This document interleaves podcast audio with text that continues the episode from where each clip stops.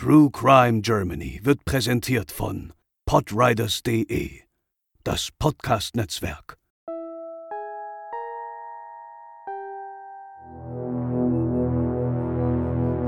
Eine ehemalige Prostituierte lädt wohlhabende Männer zu sich nach Hause ein, mit einem Ziel, sich an ihnen zu bereichern, auf Kosten ihrer Bankkonten und ihrer Leben. Was hat ein ehemaliger Liebhaber von ihr damit zu tun? Und wie hat ein Nachbarschaftsstreit zur Verurteilung geführt?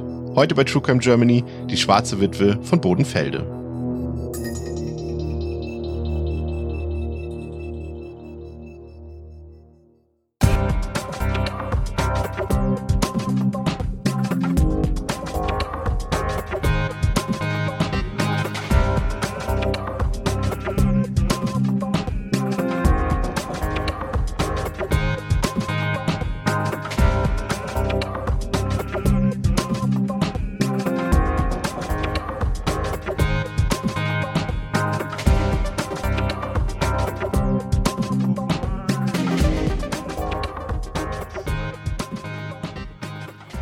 Hallo und herzlich willkommen zur 84. Episode von True Crime Germany. Ich bin der Chris und bei mir sind natürlich auch wie gewohnt einmal Lena. Moin. Und der André. Hallo. Ja, und wir, André, besprechen heute einen Fall, in dem Gift eine große Rolle spielt. Nicht zum ersten Mal in der Chronologie von unserem Podcast. Äh, ja, absolut. Äh, Giftmorde sind zum größten Teil als Frauenmorde ja bekannt. Und so zumindest steht es oftmals in der öffentlichen Wahrnehmung. Und auch laut Statistiken wird eines deutlich, Männer töten öfter als Frauen. Ähm, oder Frauen wird nachgesagt, eher mit Gift, einer heimlichen und ja eher perfiden Methode zu töten. Und dafür würden Frauen öfter aus Notwehr töten. Und aus welchen Beweggründen Männer morden, wird euch als Zuhörerschaft von True Crime Podcast ja schnell vor Augen geführt. Ob es stimmt, dass Gifteinsatz die primäre Mordwaffe ist, können wir in diesem Podcast nicht validieren. Dafür sind die Dunkelziffern zu hoch. In Episode 39 haben wir schon über Gesche Gottfried gesprochen, die auch als Engel von Bremen bekannt ist und 15 Menschen durch den Einsatz von Arsenik getötet hat. Und auch auf die Täterin in unserem heutigen Fall trifft diese Statistik zu, denn ihr Instrument war unter anderem Betäubung ihrer Opfer, bevor sie getötet wurden. Ziel war es, die Opfer zu lähmen, so wie es die Spinnengattung Schwarze Witwe mit ihrem Gift auch macht. Die Rede ist von Lydia L., der schwarzen Witwe von Bodenfelde. So ist sie später in den Medien bekannt geworden. Und genau diese Bezeichnung bringt uns auch an den Ausgangspunkt unserer Episode, nämlich die Stadt Bodenfelde im Landkreis Nordheim in Niedersachsen. Über Lydia L. ist nicht viel bekannt, weder aus ihrer Kindheit noch ihren Tätigkeiten als Prostituierte, als sie noch jünger war. Geboren wurde sie im Jahr 1939. Ihre Taten erstreckten sich über die Jahre 1994 bis 2000. Sie war ein Kriegsflüchtling aus dem oberschlesischen Ort Zesche und 1961 heiratete sie und ließ sich 1964 das erste Mal wieder scheiden. 1971 folgte bereits der nächste Ehemann mit Hermann S und sie arbeitete einige Jahre lang als Altenpflegerin in Schärfede in Nordrhein-Westfalen. Bei Celle führte das Paar dann später ein Bordell auf dem Land, die Rubinbar. Nach diesem Laden folgten noch zwei weitere, ebenso zwei Wohnwagen, in dem sich Lydia L. unter anderem selbst anbot. Auch diese Ehe ging 1985 zu Bruch und laut eigener Aussage hatte sie danach, Zitat, die Nase voll von jungen Männern. Ab dem Moment war für sie klar, sie will nur noch ältere Männer. Denn die waren auch deutlich spendabler, luden zum Essen ein, schenkten Reisen, Zitat, muss ich denn Nein sagen, wenn mir einer was schenken will? Und sie hatte einen Sohn, Carsten, der später über sie berichten sollte. Zitat, und wenn sie sterben, erbt sie das. Das sei doch schön und die Arbeit nicht so schwer wie im Altenheim. Um Liebe ging es ihr dabei nicht. Im Gegenteil empfand sie es als widerlich, wenn ältere Herren noch sexuelle Begierde ihr gegenüber hatten. Der 82-jährige Ludwig G. zum Beispiel war einer ihrer Partner. Im September 1985, also kurz nach Eheschluss mit Hermann S., setzte er sie als Alleinerbin ein. Im November 1985 überschrieb er ihr insgesamt elf Grundstücke und am 5. Januar 1986 war er dann tot. Nach wenigen Monaten in der gemeinsamen Beziehung verstarb er im Krankenhaus. Doch erste Ermittlungen wegen ungeklärter Todesursache, losgetreten von seinen Verwandten, waren damals schon im Umlauf. Denn so wirklich glauben, dass sie mit seinem Tod nichts zu tun hatte, konnte damals niemand so wirklich. Die Verfahren wurden allerdings eingestellt. Eines von vielen, die kommen sollten, die jedoch wieder fallen gelassen wurden. Mit dem Vermögen von Maurermeister Wilhelm S. aus dem Sauerland soll sie später ihr Familienhaus in Bodenfelde finanziert haben. Sie besuchte ihn hin und wieder im Sauerland und seinen Kindern fiel auf, dass der Vater langsam aber sicher krank wurde. Bevor sie ihren liebestrunkenen Vater verloren, zahlte der Lydia L. unter anderem einen Mercedes mitsamt Sprit, diverse Reisen und Geld. Eben jenes ging 1988 in den Kauf des Hauses. Es wird vermutet, dass sie über eine halbe Million Mark über die Beziehung mit den älteren Herren erbeuten konnte. Alle Männer, die den Weg in das Haus von Elle fanden, verfielen laut ihrem Sohn Carsten immer einem Schema. Zitat, die kamen fit hierher, kurz danach wurden sie immer träger und schließlich lagen sie nur noch im Bett. Er erinnerte sich auch daran, für sie regelmäßig Apothekenbesuche getätigt zu haben. Im Warenkorb Diazepam, ein Schlaf- und Beruhigungsmittel. Die schwarze Witwe verrichtete ihre Arbeit unbemerkt. Es war der 25. Juni 1994 auf einem Waldparkplatz bei der A7 bei Lutherberg in der Nähe von Göttingen, als ein Autofahrer in einem Graben den grausigen Fund einer verbrannten männlichen Leiche machte. Er war bis zur Unkenntlichkeit verbrannt und in Teppichreste eingewickelt. Schnell wurde der Kriminalpolizei vor Ort klar, dass dieser Parkplatz nicht der Tatort gewesen sein konnte, sondern dass versucht wurde, die Spuren des Mordes großflächig zu verwischen. Denn weder Brandspuren noch etwaige andere Anzeichen eines Angriffes waren hier erkennbar. Lediglich ein benutztes Taschentuch fand man auf dem Boden in der Nähe der Leiche. Die DNA, die an diesem Taschentuch zu finden war, konnte jedoch zu dem Zeitpunkt niemandem zugeordnet werden. Und da die Leiche durch den Brand gänzlich unerkennbar war, konnte auch der Mann nicht identifiziert werden, der zum Beispiel als vermisst oder ähnliches galt. Der Mord gab der Kriminalpolizei Rätsel auf, aber mit den gesicherten Spuren vor Ort konnten keine weiteren Ermittlungen aufgenommen werden. Etwa ein Jahr später wurde die Kriminalpolizei auf einer Landstraße in Thüringen erneut zu dem Fundort einer verbrannten männlichen Leiche gerufen. Die Landstraße liegt etwa 70 Kilometer vom Tatort der ersten Leiche entfernt. Auch hier wurde der damals noch unbekannte Mann verbrannt und an einem Graben deponiert, um seine Identität und die der TäterInnen zu verschleiern. Besonders der obere Körperbereich sowie der Kopf, über den zusätzlich noch eine Plastiktüte gestülpt wurde, erlitten extreme Verbrennung. Doch die Ermittelnden hatten dieses Mal Glück und konnten, trotz der enormen Grade der Verbrennung, den Schädel des Mannes in einem aufwendigen Prozess rekonstruieren. Das ermöglichte ihnen, Rückschlüsse auf das Gesicht des Unbekannten ziehen zu können. Jedoch wieder ohne Erfolg. Die Rekonstruktion passte auf niemanden, der vermisst wurde. Alle Ermittlungen liefen ins Leere, keine Spur war erfolgsversprechend. Und so sollte es noch viele Jahre bleiben. Genauer gesagt, zwölf Jahre, wir befinden uns nun im August 2007, als die Polizei erneut gerufen wurde. Dieses Mal nicht wegen dem Fund einer verbrannten männlichen Leiche in einem Graben, sondern wegen etwas völlig Banalen und Alltäglichen. Einem Nachbarschaftsstreit in Bodenfelde. Lydia L. stritt mit ihren Nachbarn um die Grundstücksgrenze ihres Einfamilienhauses mit Garten und Gartenhaus. Es wurde geschrien und beleidigt, bis zu guter Letzt die Polizei anrücken musste, um diesen Ausbruch ein Ende zu setzen. Da, wo Hecken gebaut werden, gibt es Streit um eben diese Hecken. Als Zeuge dieses Streits wurde Sigmund S., von einem Siggi genannt, von Kommissar Breuer befragt. Siggi S. wohnt auf dem Grundstück von Lydia L. in dem kleinen Gartenhaus und sollte Breuer erklären, wie es zu dem Streit kam und wie er ablief. Was der Kommissar damals noch nicht ahnen konnte, waren die Geständnisse der Taten, die Lydia L. und er begangen hatten. Gleich zu Beginn der Vernehmung soll er gesagt haben, Zitat, wenn wir hier fertig sind, dann klicken die Handschellen. Auf die Nachfrage des Kommissars, was er mitzuteilen hätte, sagte S. Zitat, ich möchte den Mord an drei älteren Herren gestehen, die ich im Auftrag von Lydia L. umgebracht habe. Und so begann sich zwölf Jahre nach dem Fund des letzten Mordes das Rad der Gerechtigkeit nun doch zu drehen. Und was in den kommenden Geständnissen von CGS ans Tageslicht kommen sollte, schockierte alle Beteiligten. Über Kontaktanzeigen, so berichtete CGS dem Kriminalkommissar, lernte Lydia L. ihre späteren Opfer kennen und lockte sie zu sich.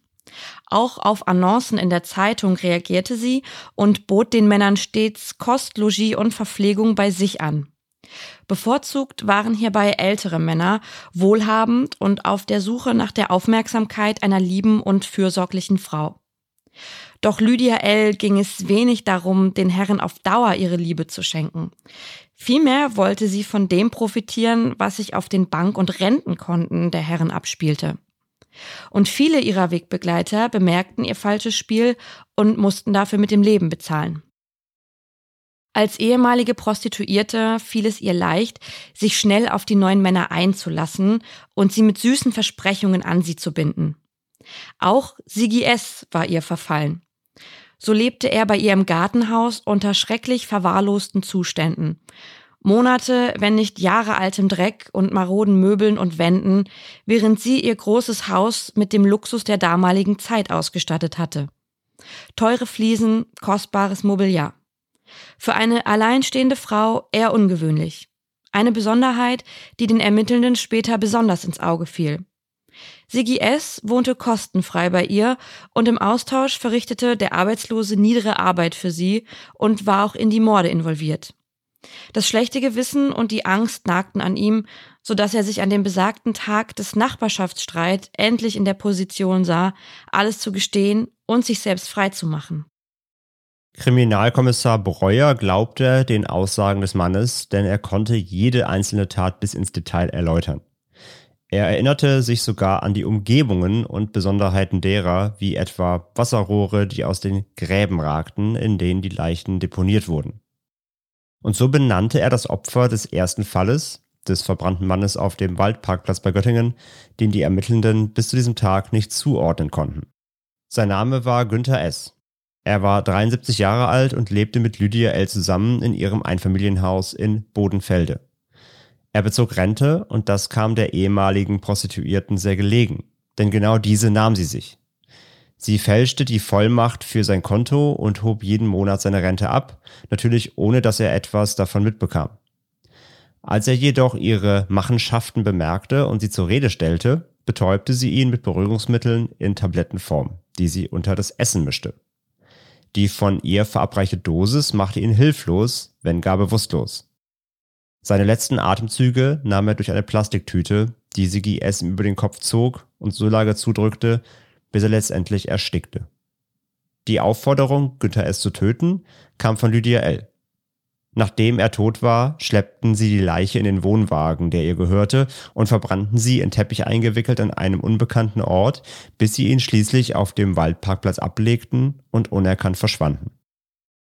Auch den Mord auf der Landstraße in Thüringen ein Jahr danach gestand CGS in dem Gespräch mit dem Kriminalkommissar. Es war nahezu das gleiche Schema. Das Opfer war ihr dritter Ehemann Paul G., ein wohlhabender Unternehmer aus Zweibrücken, unmittelbar in der Nähe des Saarlandes. Gemeinsam mit Siggi fuhr Lydia zu einem Treffen mit ihm, beging auch hier den Mord durch Betäubung und anschließende Erstickung durch Siggi mit einer Plastiktüte.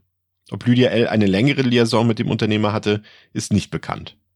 So viel zu den beiden Fällen, die auch schon den Ermittelnden bekannt waren. Doch Siggi S. gestand noch mehr. In der Zwischenzeit prüften die Ermittelnden mögliche Motive der Frau und fanden tatsächlich in ihren Kontobewegungen den ersten handfesten Beweis. Immer wieder ließen sich deutlich hohe Finanzströme in Richtung ihres Kontos feststellen.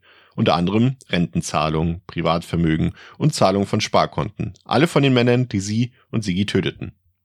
Auf einem Gartengrundstück in Völksen, einem Ortsteil der Stadt Springe in der niedersächsischen Region Hannover, führte Sigi S. die BeamtInnen zu einer weiteren Leiche. In diesem Garten verscharrt und bisher noch gar nicht erfasst lag Gerhard G., ebenfalls ein Rentner mit einem Vermögen, welches sich Lydia L. aneignen wollte. Er hatte ihr Geld geliehen, so 20.000 Mark. Und als er das Geld von ihr zurückforderte, weigerte sie sich, auch nur einen Pfennig an ihn zurückgeben zu wollen. Doch als er beharrlich weiter auf sein Geld pochte, griff sie wieder auf ihre altbekannte Methode zurück. Tabletten. Sie betäubte ihn und ließ Sigi S. mit den Worten Zitat, hier kommst du ja wohl alleine klar. Mit dem hilflosen Rentner zurück. Also zückte ihr Handlanger wieder eine Plastiktüte und drückte zu. Doch Gerhard G. war deutlich stärker als die beiden Männer zuvor und wehrte sich in seinem Todeskampf so sehr, dass Siggi Lydia zurückrief und um Hilfe bat. Gemeinsam überwältigten und erstickten sie G. Das Geld behielt sie und er verlor sein Leben. Warum der arbeitslose Sigi all das für Lydia L. tat, wurde in seinen Vernehmungen deutlich. Er hatte Angst. Angst davor, dass sie ihm auch Tabletten unter das Essen mischen und töten würde.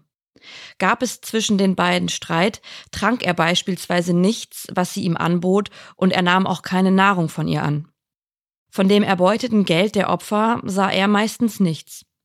Wenn sie wohlwollend war, gab sie ihm mal 100 Mark für seine Dienste, doch die großen Vorteile der Taten genoss einzig und allein Lydia L.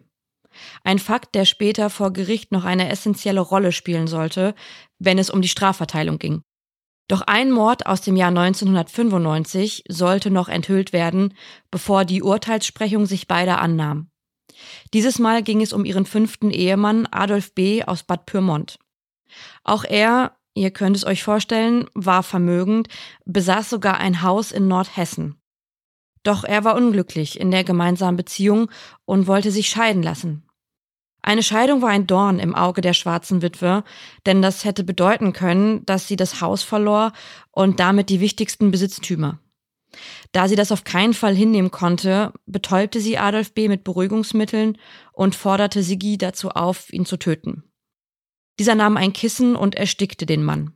Bei der Leichenschau von Adolf B., also der ärztlichen Untersuchung, die dazu dient, den Todeszeitpunkt und die Ursache des verstorbenen Menschen zu bestimmen, wurde der Mord nicht erkannt. Bis zu Sigis Geständnis des Mordes verstarb er also eines natürlichen, tragischen Todes. Sie erbte nachfolgend sein Haus, sein Auto und auch sein Vermögen. Zumindest einen Großteil davon, denn die Angehörigen kämpften ebenfalls darum.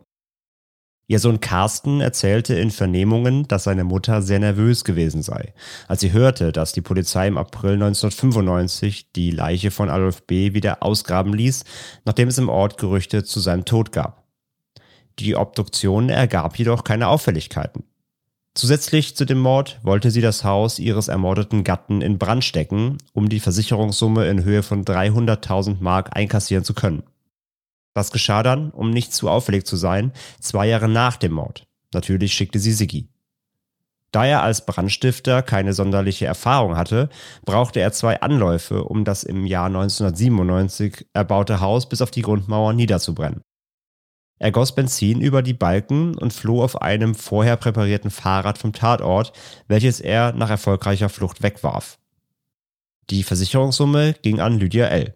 Ebenso die Witwenrente aus der Ehe. Doch völlig ungestraft kam sie nicht aus der Situation. Denn ihr Vorstrafenregister ließ darauf schließen, dass dieser Brand vielleicht kein Unfall gewesen war. In ihrem Register standen unter anderem Unterschlagung, Urkundenfälschung, Widerstand gegen Verstreckungsbeamte und Sachbeschädigung. Gehen wir nun wieder zurück zum Montag, den 27. August 2007, an den Tag, an dem CGS mit seinen Geständnissen anfing. Ab diesem Moment will er einen Schlussstrich unter die Beziehung mit Lydia S. setzen. Er will Tabula Rasa machen, ein großer Einschnitt in sein Leben, denn für ihn war Lydia L. eine Art Familienersatz, ein Stück Geborgenheit für das Heimkind. Er berichtete davon, das schwarze Schaf in seiner Familie gewesen zu sein. Seine Mutter war bei der Geburt schon 44 Jahre alt und nach vier Kindern war er als das fünfte eigentlich nicht mehr eingeplant, ja quasi unerwünscht. Er flog von der Volksschule auf die Sonderschule, weil er ständig schwänzte und mit gerade einmal zwölf Jahren kam er dann ins Heim. Seine einzigen Tätigkeiten waren die eines Hilfsarbeiters und so landete er 1987 in einem Mehrfamilienhaus in Uslar, etwa neun Kilometer von Bodenfelde entfernt. Und in einer der Wohnungen in diesem Haus wohnte zu der Zeit sie, Lydia L.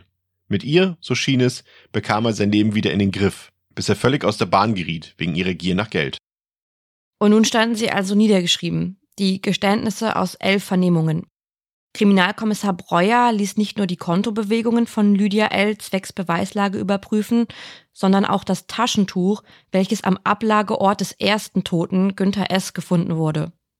Die DNA konnte 1994 noch niemandem zugeordnet werden, doch das war jetzt anders. Er ließ die DNA auf dem Taschentuch mit der von Lydia L. vergleichen und bekam einen Treffer. Sie war an dem Ort des Geschehens und konnte so durch eine weitere bedrückende Last vom Landgericht Göttingen im Jahr 2009 verurteilt werden. Zudem hatte Sigi S. keinen Führerschein und konnte das Wohnmobil gar nicht selbst fahren, indem sie die Leichen zum Ort der Verbrennung brachten. Auch von dem ergatteten Vermögen ging nahezu nichts an den Komplizen. Einzig Lydia L. zog ihre Vorteile aus den Morden und wurde für die Mordserie an vier älteren Männern zu lebenslanger Haft verurteilt. Siggi S. erhielt zwölf Jahre Haft für drei Morde und einen Totschlag. Lebenslange Haft blieb ihm aufgrund der psychischen Drucksituation durch Lydia L. und die detaillierten Geständnisse erspart. Lydia L. hingegen stritt ihre Schuld ab und schob gänzlich alles auf Siggi. Die Eifersucht auf ihre Männer hätte ihn dazu gebracht, dass er sie alle getötet hätte. Ihr Anwalt und sie plädierten auf Freispruch, da sie von Siggis grausamen Machenschaften so rein gar nichts gewusst hätte. Alles, was er zu Protokoll gebe, sei völlig zusammengesponnen. Und so bestreitet sie noch heute ihre Partizipation an vier nachgewiesenen Morden und sicherlich noch mehr begangenen, die jedoch aufgrund von fehlenden Beweisen nicht mehr ihr zugeschrieben werden könnten. Ja, und das war unser Fall für heute, liebe Hörerinnen und Hörer von True Crime Germany. Wir hoffen, es hat euch gefallen und äh, wir hoffen, dass ihr natürlich auch beim nächsten Mal wieder dabei seid. Das ist wann, André? Die nächste Folge 85 von True Crime Germany erscheint dann am 13. November. Und wenn ihr uns gerne hört, wir sagen es immer wieder, dann bewertet uns doch gerne auf Plattformen wie Spotify oder iTunes mit einer Sternebewertung. Das hilft uns sehr. Und erzählt allen von unserem Podcast, wenn ihr True Crime weiterempfehlen wollt. Dankeschön. Bis zum nächsten Mal bei True Crime Germany mit Lena, mit André und mit mir, mit Chris. Macht's gut und bleibt sicher. Ciao. Tschüss.